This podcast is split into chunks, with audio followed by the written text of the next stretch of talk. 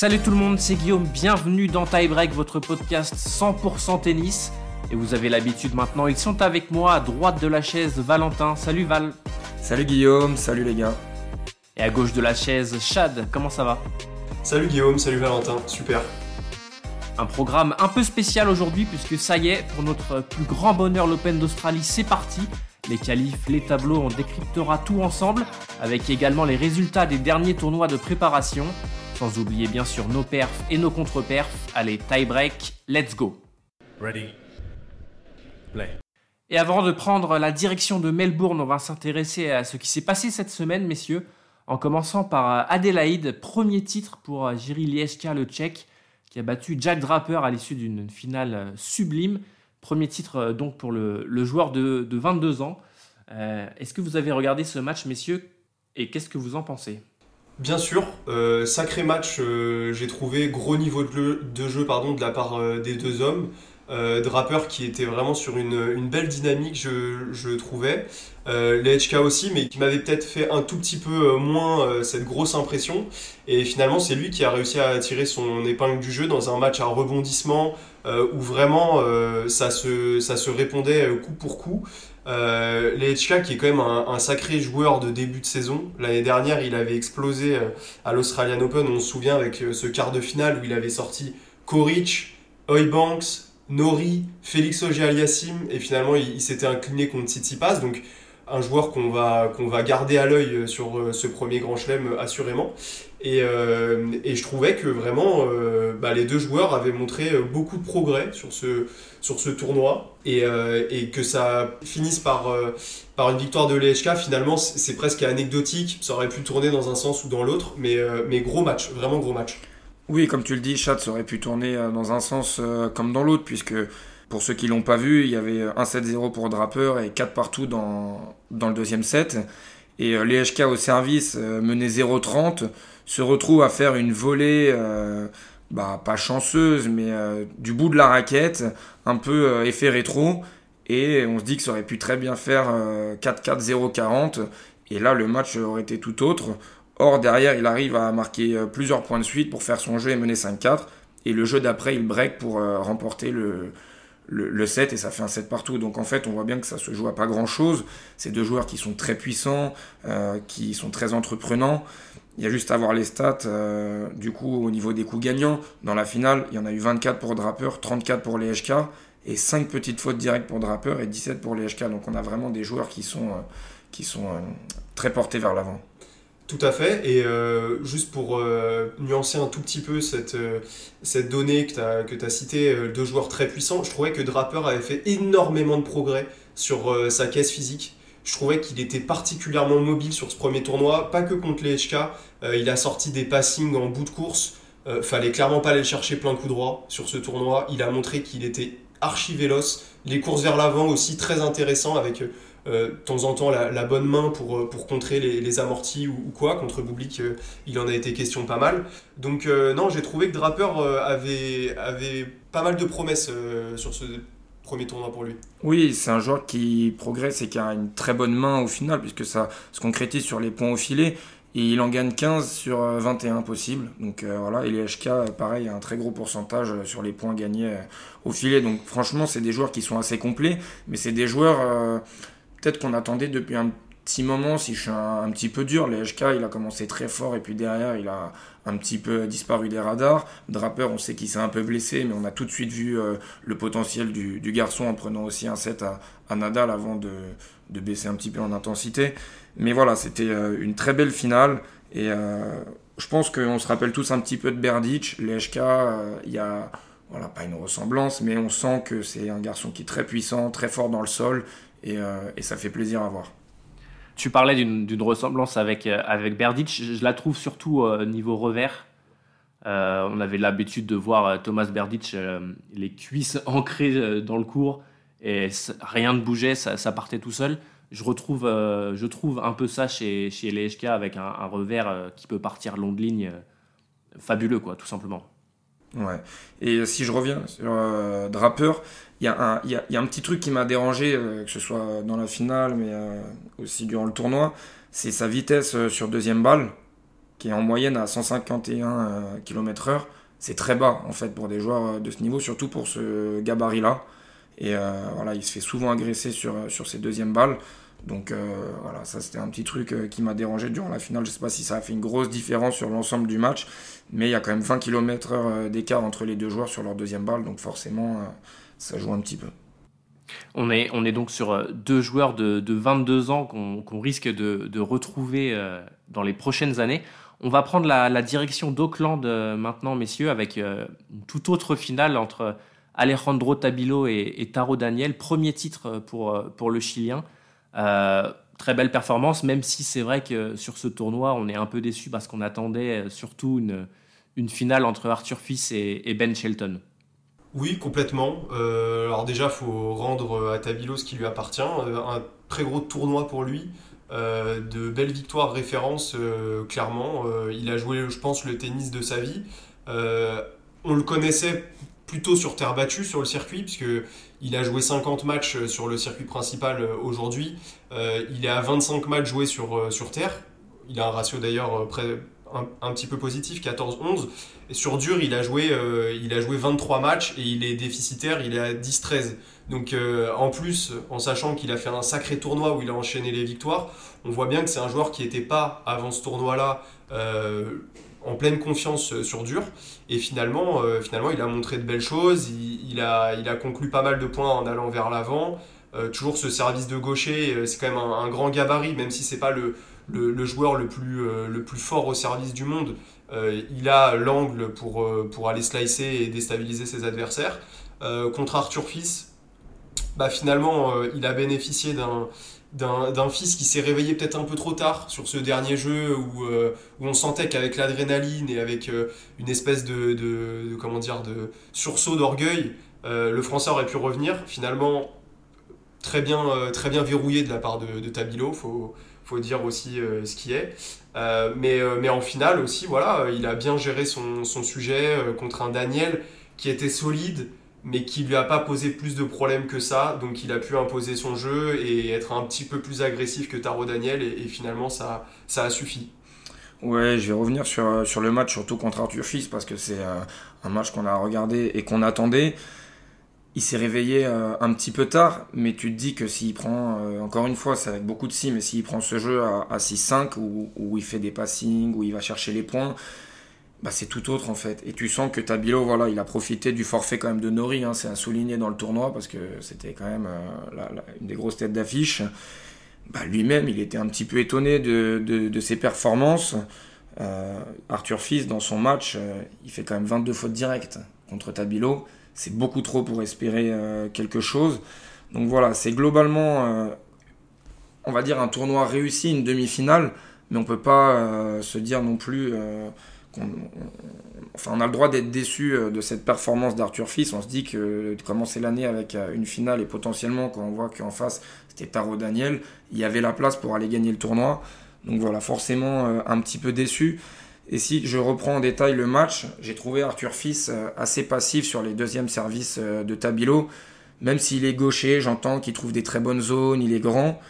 Il a une moyenne de 136 km/h en deuxième balle. Et en fait, euh, il a eu beaucoup de mal à gagner des points en retour, à le breaker, à être agressif. Et, je pense que ça, c'est un axe d'amélioration. Mais, mais voilà, ça reste quand même une demi-finale.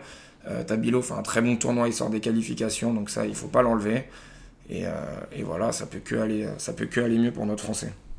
Déçu un peu du coup de, ce match d'Arthur Fils, mais déçu, j'imagine également de, Ben Shelton du coup, euh, qui lui a perdu face à face à Taro Daniel. Oui, décidément, ils sont liés ces deux joueurs. Euh, on a vu l'année dernière qu'ils ils se, ils se répondaient par caméra interposée à la fin de leur match en disant j'en attends de toi, tu en attends de moi, c'était assez drôle. Finalement, ils se sont inclinés tous les deux à la surprise générale en demi-finale, et c'est vrai que euh, au port des demi, on s'attendait à les retrouver en finale, euh, opposés euh, l'un à l'autre. Ça aurait été hyper, hyper excitant parce que ces deux, deux jeunes joueurs, des, prospects, voilà, on les, on les attend en fin, de, en fin de saison. Pourquoi pas pas loin du top 10 on, on, aura le temps d'en rediscuter. En tout cas, en tout cas, c'est clair que ça aurait été une opposition électrique. Et bon, je pense qu'elle finira par arriver un jour ou l'autre. Mais, mais pour Shelton, c'est un petit peu différent, je dirais parce que ce début de saison nous montre un, Shelton qui essaye peut-être de nouvelles choses. les analystes parlent d'une petite mutation de son coup droit, donc techniquement, il avait tendance à, faire, à avoir une mécanique qu'il n'a plus, c'est-à-dire qu'il préparait de manière très ample son coude était presque au niveau de sa tête quand il armait.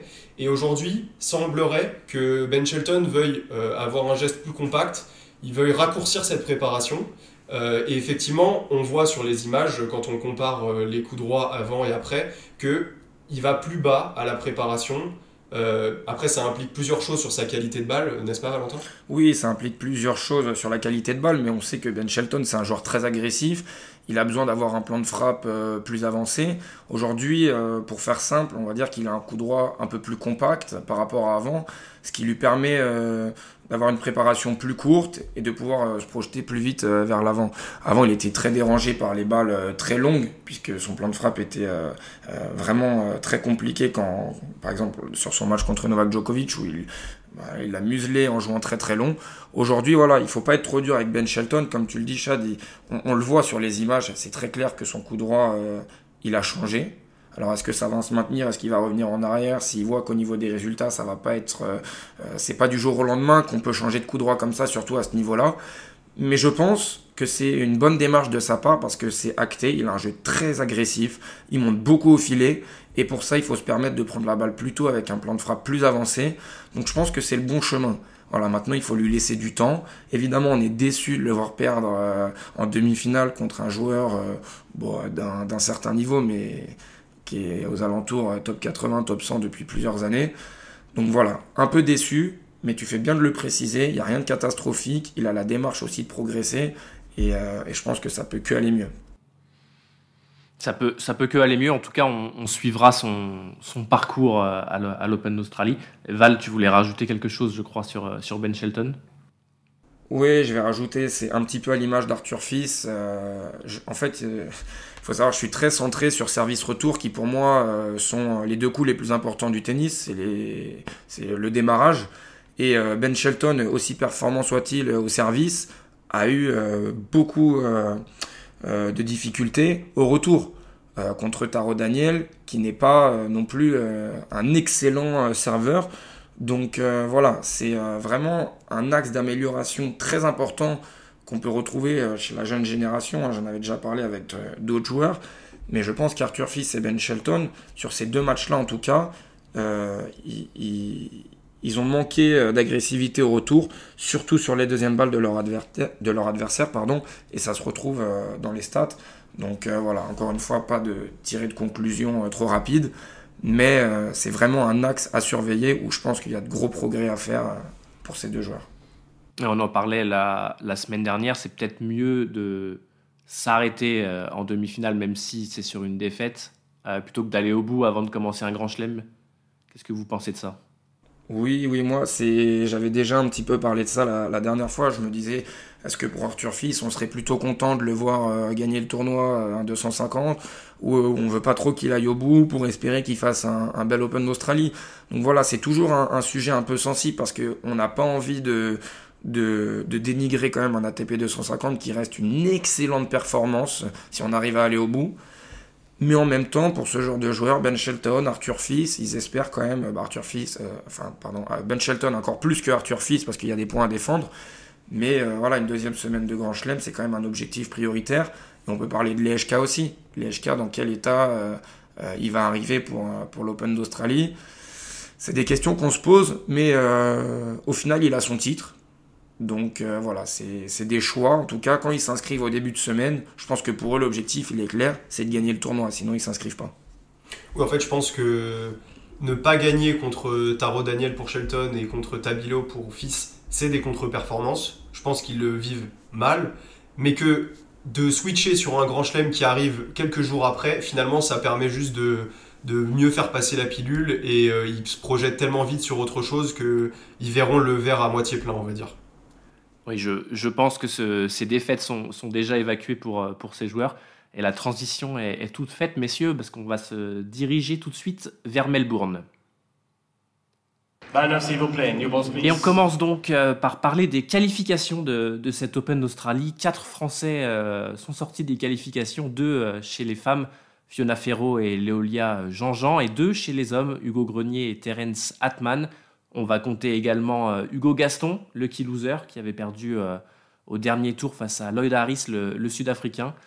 bon, quatre, Français qualifiés, messieurs, qu'est-ce qu'on en pense? Bon, on en pense déjà qu'on les félicite. Euh, notamment Atman qui a fait euh, une campagne, je trouve, de qualification remarquable. Euh, deux matchs serrés en 3-7 pour commencer à la bataille. Et finalement, le dernier tour de qualif qu'il a bien manœuvré contre Nava. Donc c'est top. Il a un premier tour qui est, qui est compliqué, on va dire, contre Daniel Medvedev, mais où au moins on peut imaginer qu'il aura la faveur d'un grand cours. ça va être une sacrée expérience. Je pense que il va y aller sans pression, c'est assez évident d'un point de vue de, l'opposition. Euh, donc euh, donc c'est super. A contrario, je dirais que je suis un petit peu plus, euh, un petit peu plus inquiet pour Hugo Gaston qui a perdu 0 et 2 contre Lloyd Harris, qui est quand même pas le joueur le plus référencé, surtout en ce moment du circuit. premier tour contre Carbes Baina. Il va y avoir plus d'occasions sans doute de breaker, d'imposer son, son, jeu. Mais cela dit, il va tomber sur un joueur euh, à la fois intelligent, à la fois mobile, euh, qui va savoir euh, contrer son, jeu de, variation, de, jeu vers l'avant, d'amorti, etc., qu'on lui connaît. bon voilà, pas évident pour Hugo Gaston. je vais quand même le suivre de près sur, sur le tournoi principal, mais, mais disons qu'il n'est pas dans les meilleures dispositions après ce dernier tour de qualif. Oui, et ensuite on a Hugo Grenier, et Hugo Grenier qui, qui s'est bien bagarré pour, pour se qualifier. Et du coup, ça va nous offrir un, premier tour 100% euh, tricolore contre Alexandre Muller. Donc euh, voilà, c'était un troisième tour contre Mpechi Pericard euh, pour la qualification avec un super tie-break pour, pour, se qualifier. Ce, match contre Mpechi Pericard, c'était un, petit peu spécial. On a senti beaucoup de, de tension dans le super tie-break du jeune français, le plus jeune des deux. Donc voilà, c'est à souligner, c'est un petit peu dommage parce que, bon, j'ai toujours plus tendance à vouloir voir les plus jeunes euh, briller, ça c'est très personnel. Mais du coup, pour Hugo Grenier, là, il fait des gros matchs, il, bat Crécy, euh, il bat Mpechi Pericard, donc il bat des gros serveurs. Là, il va avoir un autre profil contre, contre Muller, donc euh, donc c'est plutôt sympa. Moi, le match que j'ai envie de souligner, c'est plutôt bah, Prismic, Prismic qui va jouer contre Djokovic, qui est son idole. Donc ça me fait un petit peu penser à l'époque contre quand Runeux avait affronté Djokovic et lui avait pris un set. Voilà, c'était un, un, bah, numéro 1 junior hein, qui arrivait sur le circuit et que tout le monde va un petit peu découvrir. Donc euh, voilà, ça c'est une affiche qui est très sympa et je pense que pour Prismich, ça va être un, bon moment. Et puis pour boucler la boucle sur les qualifs, euh, on ne peut pas ne pas parler de Jules Marie qui a quand même fait beaucoup, euh, beaucoup couler d'encre cette semaine, qui a passé son premier tour et qui finalement s'est incliné contre Richard. mais un sacré match, une belle bataille et puis pour lui, une grosse expérience et, du contenu pour tous ses fans, à n'en pas douter. Donc, donc voilà, c'est la belle histoire, je pense, de, ces qualifs aussi. À, noter également, messieurs, la, la qualif de David Goffin. Et, euh, pour rester sur la, nouvelle génération, on a parlé de, de Prise Mitch, mais Mensik aussi sera au rendez-vous du, tableau final. oui, oui, Mensik, très, complet déjà pour son jeune âge. Et puis, euh, premier tour contre Denis Chapovalov. Voilà, Chapovalov qui revient, on l'a vu faire un, premier tour compliqué. Euh, je donne euh, le jeune, le jeune tchèque plutôt favori parce que de ce que j'ai eu de Chapovalov, c'était encore un petit peu compliqué, même si j'attends de lui une belle saison. Mais là, on a, on a un sacré client. De toute façon, l'école tchèque, on sait que c'est très sérieux, que ce soit chez les garçons ou chez les filles. On en parlera plus tard pour les filles peut-être, mais, mais voilà, enfin, ce garçon-là, c'est à surveiller. Et cette année, ça m'étonnerait pas que, que ça explose totalement. Mensik favori euh, pour Valentin au premier tour donc. Et le tableau final euh, des hommes on va en parler maintenant puisque euh, il est tombé. Ça va être compliqué pour, pour les Français. On va parler bien sûr de Djokovic d'Alcaraz et des autres. Qu'est-ce que vous pensez de, de ce tableau final messieurs? Bah écoute si on le si on le démarre là où il démarre c'est-à-dire par Novak Djokovic euh, on voit que c'est un tableau qui est assez équilibré, puisque maintenant on sait qu'il y a un top 4 qui se dégage avec, euh, avec Medvedev, Sinner, Alcaraz et Djokovic. Donc on savait que personne ne serait vraiment avantagé. Euh, les deux têtes de série auraient au moins un, antagoniste que ce soit Sinner ou Medvedev, très sérieux. il, se trouve que, il se trouve que Dani Medvedev est avec, est avec Alcaraz dans la moitié basse. Sinner est en haut. Voilà, donc Djokovic qui va pouvoir se, se, mettre en route effectivement contre ce jeune joueur croate euh, qui devrait pas trop lui poser problème. On a vu que Novak Djokovic venait d'être assez rassurant en conférence de presse sur l'état de, de, son poignet, euh, des signaux plutôt positifs. Il revient à la maison, 10 euh, titres à l'Australian Open, 10 finales, 10, 10 victoires. Il va falloir le battre avant. Hein. en, tout cas, en tout cas, le tableau est plutôt ouvert pour lui. Echeverry au troisième tour, c'est quand même pas la, les plus grosses références sur dur. Euh, derrière, ça pourrait être Ben Shelton, effectivement, en huitième de finale, comme on l'a dit, peut-être un petit peu tôt dans la saison pour Ben Shelton pour vraiment être, euh, être compétitif contre un Novak Djokovic qui l'a déjà battu à l'US Open. Petite euh, histoire entre les deux d'ailleurs, cette célébration qui avait fait beaucoup parler. Ce serait intéressant de les, revoir opposés. Et puis après, ce serait Tsitsipas en quart de finale. Et là, on peut dire que le tableau est clément avec Novak Djokovic parce qu'effectivement, en quart de finale, il aurait pu avoir un joueur plus plus euh, coriace en face. Je pense à Alcaraz qui, lui, pourrait retrouver Alexander Zverev. Là, on peut dire qu'il y a un différentiel. Aujourd'hui, Alexander Zverev me paraît beaucoup plus enclin à poser un problème au top niveau par rapport à un Tsitsipas qui, décidément, accuse un peu le coup. Alexander Zverev, c'est un joueur euh, qu'on cite pas assez, je trouve. Tu cites un, Big Four, euh, évidemment, et c'est légitime. Mais Alexander Zverev, il a fait un retour quand on voit euh, que certains euh, n'arrivent jamais à revenir de blessures, voilà, on a eu Dominique Thiem et on en a beaucoup d'autres euh, qu'on pourrait citer. Alexander Zverev, il est revenu à un gros gros niveau. Et on sait que en début d'année à l'Open d'Australie, il peut être très très bon aussi. Donc voilà, c'est vraiment le, genre de joueur qui pour moi peut battre tout le monde sur le tournoi. Maintenant, il va falloir voir sa condition physique et voir s'il est capable de tenir sur deux semaines. Mais je ne vais pas parler euh, d'un Big Five, mais franchement, euh, on n'est pas très loin de ça. Alors Carlos Alcaraz, pour le coup, lui, il commencerait contre Richard Gasquet. Il commencera même contre Richard Gasquet, ce qui paraît quand même un match euh, nettement à sa portée. Ensuite, il pourrait jouer contre Dan Evans ou Sonego, des joueurs qui vraisemblablement sont encore à sa portée. Dan Evans a un style qui peut l'embêter. De là le voir éliminer Alcaraz sur un format Grand Chelem, compliqué. Après, il y aurait Bublik. Bublik, c'est peut-être euh, un joueur euh, plus, plus délicat que, par exemple, ce qu'a Novak Djokovic euh, au troisième tour. Effectivement, Bublik, s'il est inspiré, que, que le service est, est plutôt rodé, il donne peu de rythme. On sait qu'Alcaraz peut avoir des difficultés dans ce, dans ce genre de, de match-up-là. Et effectivement, après en huitième de finale, en huitième de finale, Tommy Paul, Tommy Paul, qui l'a déjà battu par le passé, et il y a eu des belles batailles entre les deux joueurs. Oui, et en fait, ce qui me fait un petit peu peur pour Alcaraz, c'est vraiment que dans toute sa partie à lui, il y a des joueurs euh, contre qui il a eu un petit peu de mal. Donc au final, euh, il y a une certaine marge, mais tu laisses des forces. Un Dan Evans, il te demande quand même d'être sérieux, il te propose des balles différentes. Un Bublik, pareil, on sait qu'il est capable de faire des très gros matchs. Un Tommy Paul, on a vu euh, Tommy Paul Alcaraz plusieurs fois l'année dernière où c'était pas toujours facile et d'ailleurs il l'a battu. Donc voilà, c'est vraiment euh, ce genre de, de petits matchs qui, a priori, comme ça, euh, pèsent pas lourd dans la balance. Mais en demi-finale et en finale, si tu t'es fait à chaque fois 4 ou 5 sets parce que euh, les joueurs en face te dérangent dans les premiers tours, et ben là, ça peut devenir compliqué pour aller soulever le trophée. C'est ce qui me fait un peu peur dans, dans le tableau d'Alcaraz. Surtout qu'après tout ça, bon, comme on l'a dit, il y aurait Zverev, potentiellement Medvedev, et enfin Djokovic ou Sinner. C'est vrai que ça finit par être assez lourd. Zverev et Medvedev, Enfin, tu sors pas de l'indemne. C'est-à-dire, euh, tu joues Zverev, puis derrière, tu joues Medvedev. Mais les points, faut, faut les gagner. C'est de l'énergie euh, que tu laisses en route. C'est un parcours du combattant. Si Alcaraz, il va, nous chercher ce tournoi, franchement, euh, là, ça serait mais exceptionnel. Et puis pour revenir sur ce qu'on disait, pardon, Zverev qui a déjà battu Alcaraz à Roland Garros en 4-7, on se souvient tous de ce match épique, time break du quatrième set absolument fantastique, fini par un, revers long de ligne euh, sur, une relance folle de Alexander Zverev. Medvedev qui a battu sèchement Alcaraz à l'US Open, c'était il y a quelques mois. Euh, pas, facile, on va dire, pour Alcaraz, du tout. Euh, et pour Sinner et Medvedev, on va dire que ça se ressemble. C'est des parcours qui normalement devraient les amener en demi-finale sans trop de soucis. Alors après, on sait que Sinner a tendance à laisser des plumes. Est-ce que ça va être une nouvelle version de Yannick Sinner plus plus efficace, plus létal, pourquoi pas On peut l'imaginer.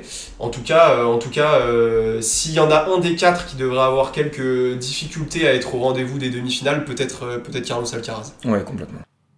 Et, et, chez les Français, messieurs, on a vu que ce, ce tableau était bien compliqué, difficile peut-être d'imaginer une deuxième, une deuxième semaine.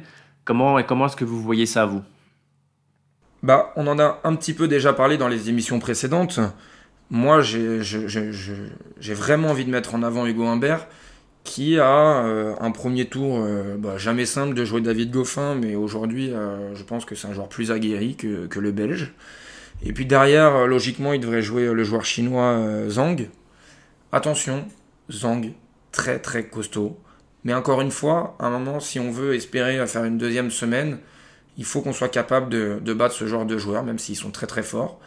Et puis là, va se poser la question, est-ce qu'on aura euh, Urkash qui va confirmer euh, son statut? Ou alors est-ce qu'on aura surprise euh, de Mensik justement? Ou peut-être Chapovalov, on verra. Mais moi, je, me dis vraiment que Hugo Humbert peut vraiment battre Urkash. Urkash en grand chelem, c'est vraiment pas une référence. Il fait pas des très gros résultats. Alors il a une demi-finale à Wimbledon, mais Wimbledon c'est très à part dans les surfaces.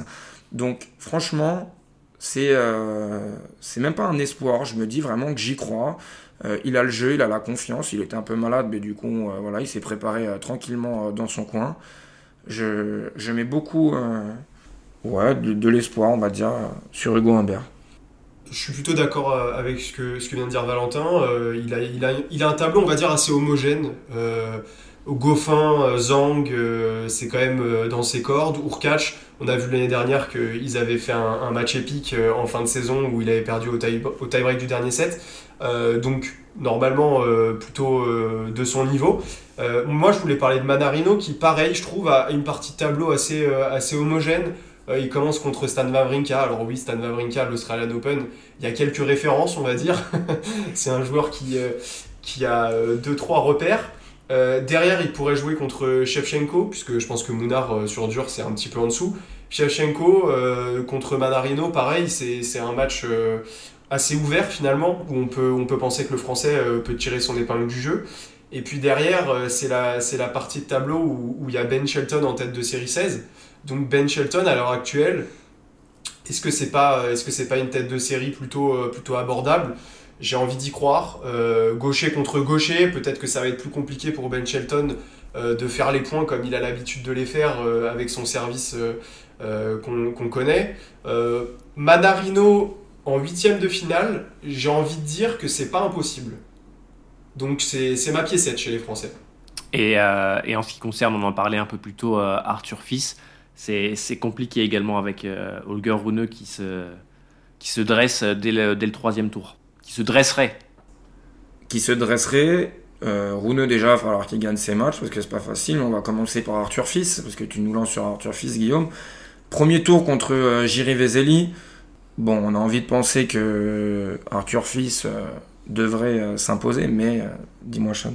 Mais Arthur Fils est pas en énorme réussite contre les gauchers. il a perdu contre Tabilo et plus globalement, il est à 3 victoires, 8 défaites dans sa carrière. Donc toute petite alerte, euh, même si Jerry Vezeli, c'est quand même pas le gaucher le plus flamboyant en ce moment. Et il est gaucher. Après, est-ce qu'il a vraiment le jeu du gaucher? Euh, C'est voilà, c'est un autre style, euh, mais c'est un joueur qui est très puissant. Bon, j'ai quand même envie de me dire qu'Arthur Fils va passer ce premier tour, peut-être en perdant un set, peut-être deux, on verra. Mais c'est surtout le deuxième tour qui fait peur, où il pourrait jouer quand même soit Grigspur, soit Safioline. Et là, l'histoire est tout autre. On est sur deux joueurs bah, aujourd'hui qui sont euh, très bien installés euh, dans le top euh, dans le top 30-40. Safiuline, voilà, qui a, battu Alcaraz à, Bercy et puis qui fait un début de saison Tony Truant. pour pareil qui, confirme. Donc voilà, c'est déjà pas simple. dès le deuxième match, après voilà, si il va au troisième tour et qu'il rencontre Rouneux, je me dis que il arriverait avec beaucoup de confiance. Et il y a Arthur Fils avec beaucoup de confiance contre un Holger Rouneux. Euh, tout est possible en fait. Tout est possible. Ouais, et puis Arthur Fils ne s'en est pas caché. Il a dit lui-même euh, que les grands chelems c'était euh, une ambition cette saison, qu'il fallait qu'il découvre les deuxièmes semaines. Pour l'instant, il y a une petite victoire en grand chelem dans sa carrière, une seule pour trois défaites. J'ai envie de dire que s'il voit ce tableau et il se dit pas qu'il y a quelque chose à faire, ça va être compliqué pendant un bout de temps parce que Vezeli au premier tour, ça doit être une win et ça doit être une win rapide. Moi, je, je suis désolé, mais s'il veut prétendre à, plus, il va falloir que ce soit comme ça. Safouline, Grixpour, c'est sûr, c'est des joueurs référencés, c'est des joueurs solides. Mais pourquoi pas? Normalement, euh, ça, ça, peut être un match euh, qu'il aborde en, tant que favori. Et effectivement, après, Holger Rune euh, sur un troisième tour, là, il n'y a pas de n'y a pas de souci, c'est plus le costume de favori, mais, mais ce sera un match hyper excitant et j'espère qu'on qu'on en sera là. Enfin, j'espère qu'Arthur que pardon que Caso aura son petit mot à dire sur le parcours de Runeux puisqu'il pourrait jouer au deuxième tour. Mais mais pour Arthur Fils, en tout cas, oui, il y a un troisième tour à espérer, c'est sûr. Et surtout pour remettre en avant les, jeunes Français, il y a Lucas Vanacheux qui a un premier tour abordable. Alors il joue un local contre De Course mais il pourrait rencontrer Benjamin Bonzi au deuxième tour et faire un, duel franco-français. Donc ça serait très intéressant. Bonzi qui joue Mouzetti, j'en ai parlé la semaine dernière, Mouzetti qui est pas en forme du tout. Donc euh, franchement, on pourrait avoir un, Français au troisième tour sur cette branche, sans souci non, mais sans grande surprise. Pour terminer sur euh, ce tableau, euh, messieurs, est-ce que vous pouvez me donner votre favori, votre parcours surprise et votre meilleur Français, s'il vous plaît? Même si je crois qu'on a déjà eu des, petits indices pour cette dernière question. Alors moi, mon, favori, ça va être, euh, ça va être Yannick Sinner. Euh, parce qu'il a, il a la bénédiction, entre grands guillemets, d'être dans la moitié de tableau de Novak Djokovic. Donc il ne le jouerait pas euh, sur une potentielle finale, où on a vu qu'il était, il était très très fort sur les finales, imprenable même. Euh, donc ça, ça peut être euh, un léger avantage. Euh, quand je vois le tableau d'Yannick Sinner, je me dis pas qu'il y a un moment où, il doit perdre ne serait-ce que plusieurs sets, donc je le vois arriver quand même relativement frais jusqu'aux demi-finales. Et, donc j'en fais, j'en fais mon, favori. c'est personnel, mais en tout cas, je serais très très très déçu qu'il ne soit pas en demi-finale, ça c'est une évidence. Ouais, qu'il soit pas en demi-finale, quand on voit sa partie de tableau, ce serait une grosse déception. Bon, moi, j'ai pas épilogué, je vais pas être euh, très surprenant, je vais miser sur Novak Djokovic, euh, forcément. Et votre, euh, votre parcours surprise? Mon parcours surprise, ce sera celui de Alex de Minor, qui est en pleine forme. alors, il a, une, il a un tableau pas si évident que ça, on peut même dire qu'il a un tableau assez compliqué en fait. il commence par Milos Raonic un point d'interrogation, Milos Raonic, il vient de gagner un match euh, en 2-7 contre Tiafo en exhibition. Euh, j'ai hâte de découvrir l'état de forme de Milos Raonic. Après, on peut se dire que sur un format long comme celui-là, Alex de Minor, avec ses cannes de feu, euh, ça devrait quand même poser les problèmes nécessaires pour, pour passer ce tour. Derrière Arnaldi, qui est un joueur que j'estime beaucoup, je le trouve vraiment hyper complet, sa qualité de frappe phénoménale, donc je pense que c'est quand même le match-up euh, favorable pour, euh, pour Deminor. Derrière, il pourrait y avoir un Nicolas Jarry, euh, mais il pourrait y avoir un engouement à ce moment-là avec quand même un début de saison XXL de Deminor, peut-être le public derrière lui, sachant qu'il n'y a pas de Nikirio cette année, qu'on a un Kokinakis un peu en dents Je me demande si finalement le public australien va pas faire corps et âme derrière Alex Deminor et si on va pas assister à quelque chose. C'est marrant que tu prennes Alex Deminor parce que moi, mon parcours surprise, c'est Nicolas Jarry et les deux euh, peuvent se rencontrer au, troisième tour. Donc euh, voilà, moi franchement le Chilien, euh, je le vois, je le vois faire un gros tournoi. Et surtout que dans cette partie de tableau, que ce soit pour Dominant d'ailleurs ou pour Nicolas Jarry, ils sont sur Andrei Roublev. Alors Andrei Roublev, voilà, très très fort, il n'y a pas de souci. Mais c'est un cran en dessous les quatre ou cinq noms qu'on a pu déjà citer. Euh, et, je me dis voilà que Jarry avec son énorme service, franchement, c'est un des meilleurs serveurs du, du circuit. S'il arrive à se lancer, il a un premier tour euh, très abordable contre, contre Koboli. Voilà, c'est un joueur qui peut être redoutable, qui peut en envoyer de partout. Euh, c'est c'est vraiment une surprise qui, au final, n'en serait même pas une énorme, tu vois. Et votre meilleur français, messieurs? Mon meilleur français, euh, comme je l'ai un peu évoqué, ce serait Adrian Manarino. Euh, Adrian Manarino avec son jeu, euh, son jeu toujours atypique, dérangeant. prendre en considération aussi que cette année, les conditions vont être relativement fraîches. il n'est pas annoncé des, chaleurs dantesques comme on a pu le voir les années précédentes. on a vu des balles d'un lobe qui avaient un peu de mal à, être très vives quand les températures étaient assez basses.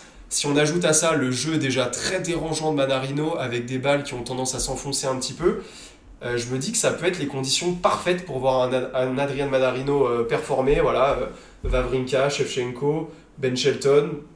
Moi j'ai envie de j'ai envie d'y croire. Huitième de finale, Adrien Manarino, Novak Djokovic. Oui, toi tu restes sur, sur Manarino et puis moi je vais rester sur Hugo Humbert parce que je l'ai détaillé tout à l'heure et donc sans trop de surprise. Et, et, je le vois vraiment faire une belle perf contre Robert Urkash. Et puis après, on verra ce qui peut se passer, mais ça sera déjà un très beau tournoi s'il arrive jusqu'ici. On va, on va parler des, femmes maintenant, euh, messieurs, avec ce, tableau final. Igaz Viatek euh, qui est dans la, partie d'Elena euh, Rybakina, donc elle pourrait se, retrouver en demi-finale, tout comme Sabalenka et, et Kogogov. Caroline Garcia, elle, est dans la partie de, tableau de, de Kogogov. qui veut commencer, messieurs? Oui, je vais commencer et on va forcément commencer avec Caroline Garcia. Premier match, Naomi Osaka. Euh, une big affiche. Franchement, euh, ça fait plaisir euh, de voir des affiches comme ça chez les dames, surtout pour notre française. Après, voilà, si on est un petit peu objectif, normalement, voilà, elle sera favorite. Et derrière, elle peut jouer Potapova, elle est dans la même partie de tableau que, que Coco Gauff. Donc voilà, c'est vraiment pas facile, mais on sait qu'on en a déjà parlé. Elle a gagné des matchs à la bagarre. voilà, je mets une, j'ai une belle confiance euh, sur notre Français. Je me dis qu'elle peut faire un beau tournoi. A contrario, euh, j'ai un petit peu peur pour 11, 11 Jabber. Euh, je ne sais pas dans quel état d'esprit elle arrive sur ce début de tournoi. Donc voilà, avant de parler des quatre favorites, c'était les deux noms que, que j'avais envie de, de relever.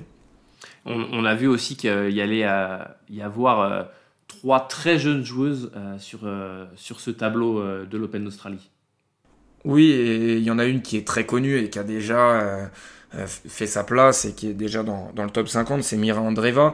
Et Mira Andreva, euh, elle pourrait jouer justement 11 jabbers au deuxième tour. Donc ça nous ferait une belle affiche et, franchement ce serait intéressant de voir ça. Elle a quand même un, tableau assez ouvert, la jeune russe.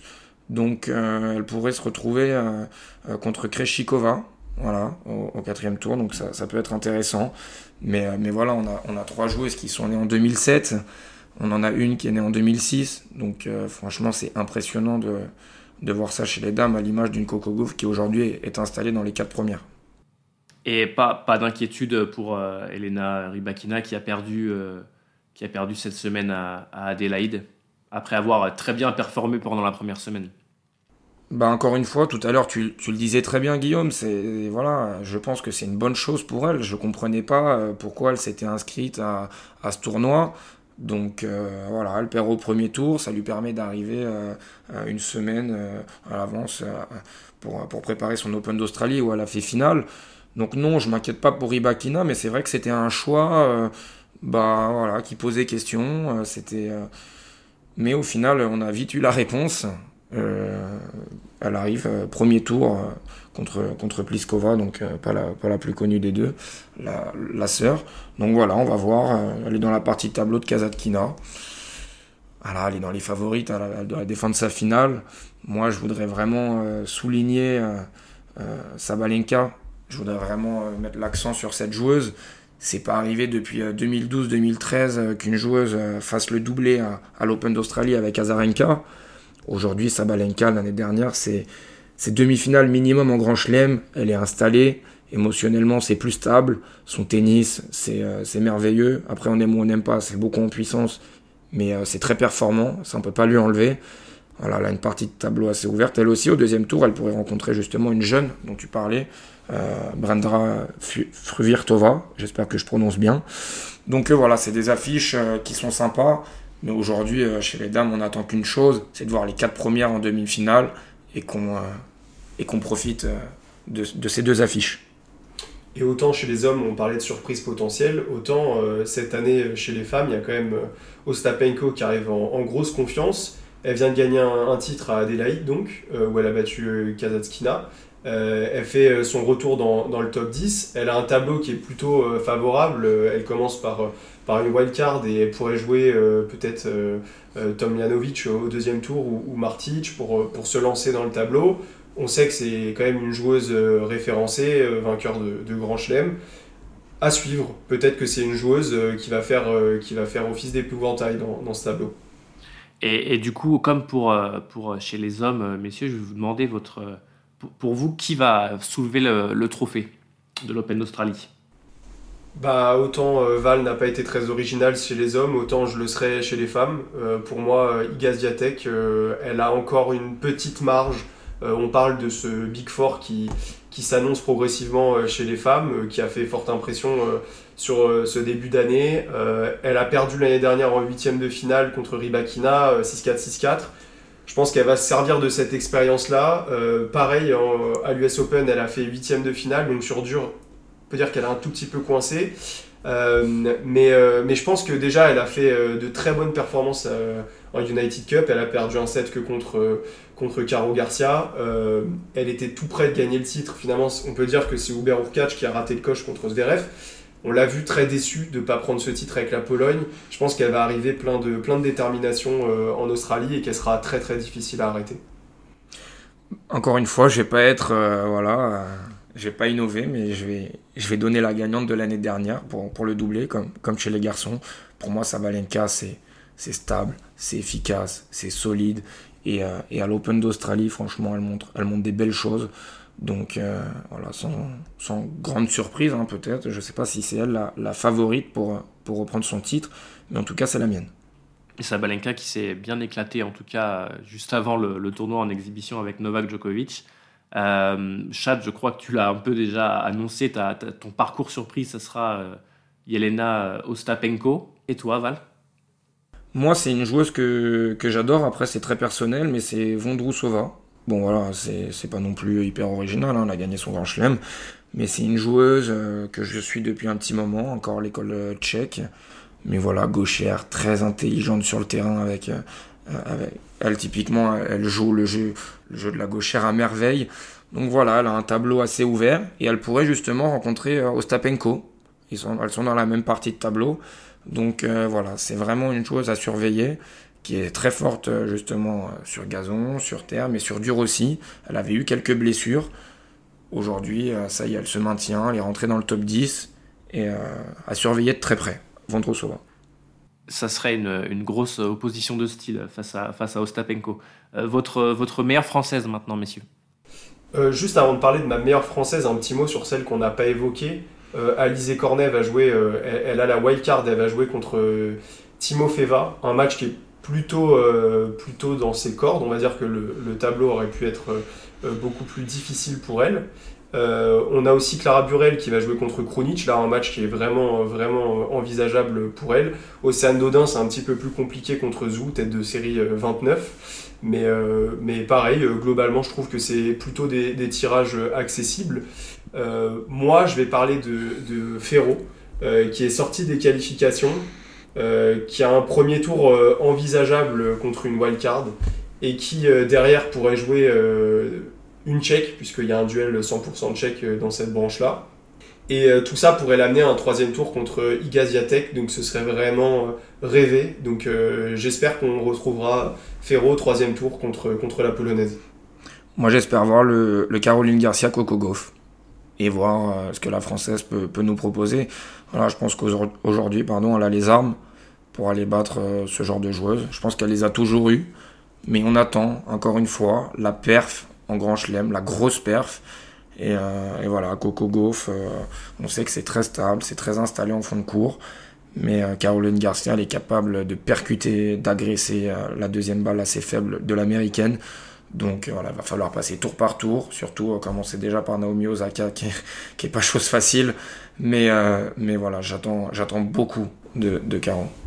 Et ce genre de premier tour où on affronte une tête d'affiche comme euh, Naomi Osaka, c'est vraiment un double tranchant, je pense, pour une joueuse comme ça. Euh, ça, peut, ça peut être euh, évidemment fatal parce que si on tombe sur une Naomi Osaka en pleine possession de ses moyens, ça peut s'arrêter là. Mais ça peut aussi la lancer, lui donner plein de confiance et l'obliger à être dans son, dans son sujet dès les premiers instants de son tournoi. Donc c'est pour ça que je te rejoins. Je pense que ça peut, ça peut lui servir de tremplin et lancer complètement ce tournoi d'entrée pour un, décollage de, Caroline Garcia. Donc, on, fera le point en tout cas dans, quelques jours, messieurs, pour euh, faire justement le, bilan de, cette première semaine et lancer la, la suite du tournoi. On va passer maintenant au tie-break. Six games all, tie Et le tie-break, vous le savez, chaque semaine, nos perfs, nos contre-perfs. On commence euh, par, euh, par nos contre-perfs. Chad, est-ce que tu peux y aller, s'il te plaît?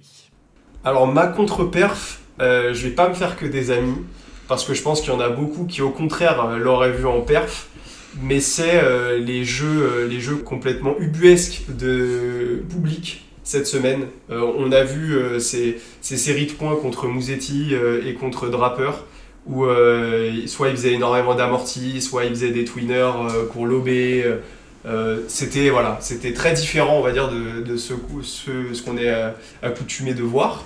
Mais moi, je trouve ça dérangeant dans le sens où, en fait, j'ai pas l'impression d'assister à un joueur qui montre son talent de manière efficace. J'ai l'impression que c'est un joueur qui sort de son match. Dans ces cas de figure-là, il se trouve que ça lui a profité, puisque les jeux, il les a gagnés, et même facilement, si je me souviens bien. Mais, en fait, je, connais trop ce joueur pour savoir que pour ces jeux qu'il gagne, il y en a beaucoup qui va perdre et où on va, on va complètement s'emporter en disant que c'est une honte, qu'il ne respecte pas le tennis et que finalement on voit ses limites. Ses limites, c'est que il y a une qualité qui lui manque, c'est cette capacité de concentration au plus haut niveau. Euh, et je trouve que c'est une qualité qui est sous-cotée au tennis, c'est cette faculté à être dans son match de la première à la dernière minute. Bublik n'en est pas capable. Alors il y a des fois où c'est spectaculaire et ça se, ça se retourne pour lui, mais quand ça se retournera contre lui, on ne dira pas la même chose. Après, euh, pour rebondir sur ta contre-perf, euh, Chad, c'est que euh, ça le dessert lui en fait. Et au final, ça n'impacte personne. Alors après, certains pourront dire que c'est un manque de respect envers l'adversaire. Euh, c'est- ça fait un petit peu partie aussi de la partie d'échec entre les deux. Euh, voilà, moi ça me fait plutôt de marrer de voir un mec finir le point euh, avec son manche. Voilà, c'est c'est trop rare pour, euh, pour être souligné. C'est un peu loufoque, mais c'est ça fait ça fait de mal à personne. Et voilà, c'est c'est Oui, assez sur- drôle. Sur, un point, je suis d'accord, mais quand tu enchaînes euh, euh, 18 amortis, twinner lob, euh, service à la cuillère et smash avec le manche, ça devient presque le zoo. Écoute, euh, l'amorti, c'est un, c'est Ouais. un coup d'attaque euh, comme un autre. Et euh, pour le coup, il l'a fait très bien. Il faut être capable de, de les faire gagnantes, surtout contre des joueurs bien véloces, comme là en l'occurrence c'était Mouzetti. Donc euh, ça reste une belle perf de réussir à gagner un jeu en faisant trois amortis et un twinner. Après, comme tu dis, voilà, il le fait euh, plein de fois, ça marche pas toujours et donc euh, je, je comprends. Moi, je vais aller ma contre-perf sur Serundolo, qui a un peu de mal en ce début de saison. Voilà, et c'est pourtant un joueur que j'estime beaucoup parce que je trouve très complet, très fort, très agréable à regarder. Mais, euh, mais voilà, il perd à Auckland contre Müller euh, 6-1, 6-1. Contre Bautista Agut, il perd en 2-7 aussi. Là, il vient de perdre un match d'exhibition contre Dominic Thiem. Voilà, c'est pas, c'est pas inquiétant, mais c'est un peu euh, décevant. Pour finir sur, euh, sur ces contre-perfs, moi je vais aller sur, euh, du côté de, Netflix et de, Breakpoint. Du coup, la, saison 2 qui vient de sortir, j'avais pas été emballé par la, par la première saison et je le suis pas plus sur cette deuxième. Euh, voilà, je trouve que, je trouve que c'est très bien de vouloir populariser certains sports au, grand, au, au niveau du grand public, mais sur le tennis, je trouve ça compliqué.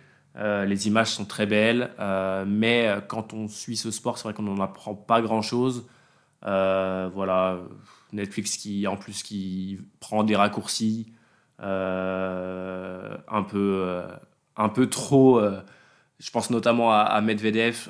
Voilà, les images, on veut le faire passer pour un, grand méchant, tout ça pour susciter l'intérêt du spectateur. Euh, voilà, je pense que ceux qui connaissent le, tennis ne, se feront pas berner. Euh, on va passer à, nos perfs, euh, messieurs, maintenant pour terminer sur une bonne note. Et on garde le même ordre. Chad, vas-y. Ma perf, c'est cette déclaration d'Annie Medvedev et ce qu'elle engendrera, j'espère, pour lui. Il a dit qu'il voulait changer, qu'il voulait mûrir, qu'il avait l'impression d'avoir fait un, grand pas ces derniers mois, qu'il espère que les gens le verront. Et qui voulait faire moins de choses stupides. Alors on le connaît, euh, il a tendance à beaucoup parler avec, euh, avec les spectateurs, voire à les, insulter, leur faire des signes euh, dont on se souvient notamment à l'US Open, ça se passe pas toujours très bien. les arbitres, ça peut être aussi les, les adversaires, il s'était entre guillemets embrouillé avec Tsitsipas, même si je pense que dans, dans cette situation-là, c'était pas vraiment lui le coupable. il a eu des mots, des mots assez durs envers Alexander Zverev aussi en conférence de presse. Euh, je me souviens notamment à Monte Carlo. Donc je pense que s'il si, essaye de lisser cette partie-là de sa personnalité, ça peut lui, lui servir déjà en termes de, de, réputation, en termes d'image. Et puis au niveau du tennis, je pense que c'est important aussi qu'il fasse ce pas pour se concentrer plus euh, sur son jeu, parce que de temps en temps, il a juste quelquefois tendance à sortir de ses matchs, à faire les petites fautes d'agacement euh, bah, qui lui coûtent cher en, fin de match. Et je pense que ce travail mental, est nécessaire pour qu'il passe le dernier step euh, euh, et qu'il continue de, briller et qu'il fasse, et fasse le poids avec le, Big Four qu'on va attendre. Je vais rebondir sur, sur ce que tu dis, Chad, parce que j'adore en fait cette perf. J'écoutais un, podcast, c'est sur les, les, secrets du mental, et Gilles Servara était invité et il expliquait un petit peu sa relation avec euh, Medvedev, euh, voilà, forcément tout l'aspect mental qu'il y a dans le tennis, et puis euh, surtout lui le concernant.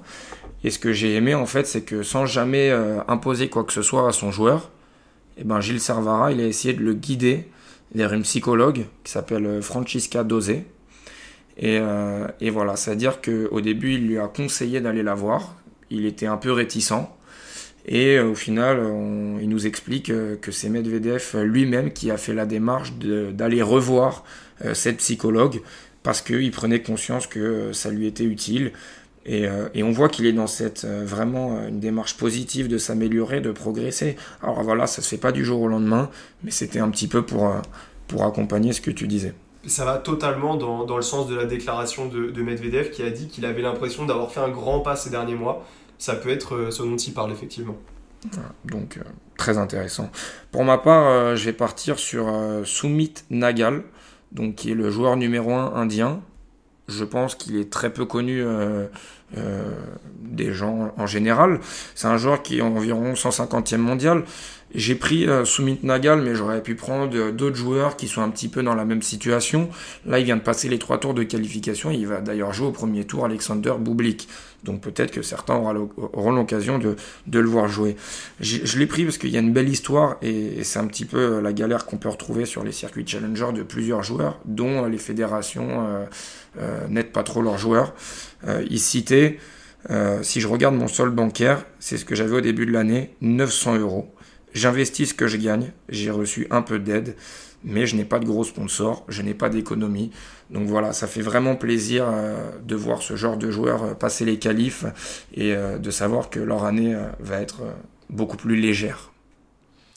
Très belle, très belle perf. Et du coup, je vais rester un peu sur ce genre de joueur du circuit Challenger. Et moi, je vais parler de Valentin Vachereau, le monégasque. Euh, qui va peut-être s'acheter une maison bientôt à Nontaburi, puisqu'il vient de, gagner là cette semaine, de faire le doublé. Il a gagné euh, les, deux, deux challengers qui se, qui se déroulaient là-bas, et je crois même qu'il va enchaîner sur un troisième, parce il en a un troisième. Euh, il avait déjà gagné en plus en 2022 là-bas, donc il a remporté trois titres, c'est là-bas. Donc c'est pour ça que je disais, il va peut-être acheter une, maison. non, plus sérieusement, il était 280e mondial pour commencer l'année. Euh, et il va passer 172e euh, lundi, donc euh, vraiment énorme. Je crois qu'il est 5 ou 6e à la race. du coup, grâce à, grâce à ça, donc vraiment un, début d'année incroyable pour lui. on se souvient qu'il avait profité de l'abandon de, de, Lucas Pouille en finale la première semaine. Cette fois, il bat Manuel Guinard, qui pourrait être une perf aussi, parce qu'il a eu une saison dernière très compliquée.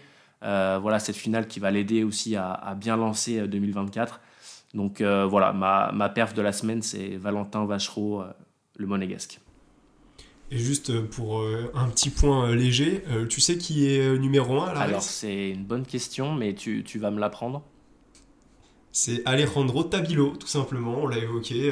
il est invaincu cette saison, que des victoires sorties des qualifs et, vainqueur d'Auckland, donc, donc voilà. attention quand même, parce qu'en général, ça, se termine par un, premier tour à, l'Open d'Australie, ce genre de, ce genre de stade. C'est pas impossible. C'est la fin en tout cas de, cet épisode. Je crois qu'on a, on a été complet. Merci beaucoup de nous avoir écoutés. N'hésitez pas à nous rejoindre euh, sur nos réseaux sociaux, X, Instagram, Facebook, à partager ce podcast, à nous mettre 5 étoiles si vous êtes sur Spotify ou Apple Podcast. Si vous avez des suggestions, des commentaires, on sera là pour échanger avec vous. Merci Valentin, merci Chad. On se retrouve euh, très vite pour un nouvel épisode de Tie Break. Ciao Salut